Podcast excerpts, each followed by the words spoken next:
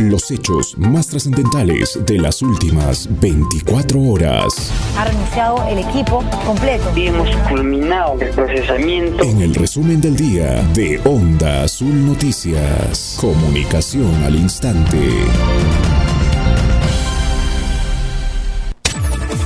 En 12 distritos de la región de Puno se registraron nevadas de gran intensidad. Advierten que alcalde de Lampa debe tomar decisiones inmediatas ante petitorio de manifestantes. Caso contrario, anuncian radicalizar protestas. En Puno, presidente de la mesa de trabajo de camélidos sudamericanos indica que ninguna institución realiza acciones de prevención para mitigar los efectos de las nevadas. En el distrito de Alto Inambari, provincia de Sandia, más de 29 viviendas resultaron damnificadas tras precipitaciones pluviales y ráfagas de viento. Comuneros de la comunidad Orcorara Pampa en Nuñoa desalojaron a presuntos invasores de terrenos. A nivel nacional, Congreso de la República presenta proyectos de ley para retirar fondos al 100% de AFP y CTS. El Ministerio de Salud informó que Autotest COVID-19 ya tiene autorización para ser comercializado en farmacias y costará entre los 20 y 45 soles. Internacional es parte de la Gran Muralla China se derrumbó tras un terremoto producido el último sábado 8 de enero. Más de 4.000 niños con trajes de seguridad son aislados por brotes de COVID-19 en China.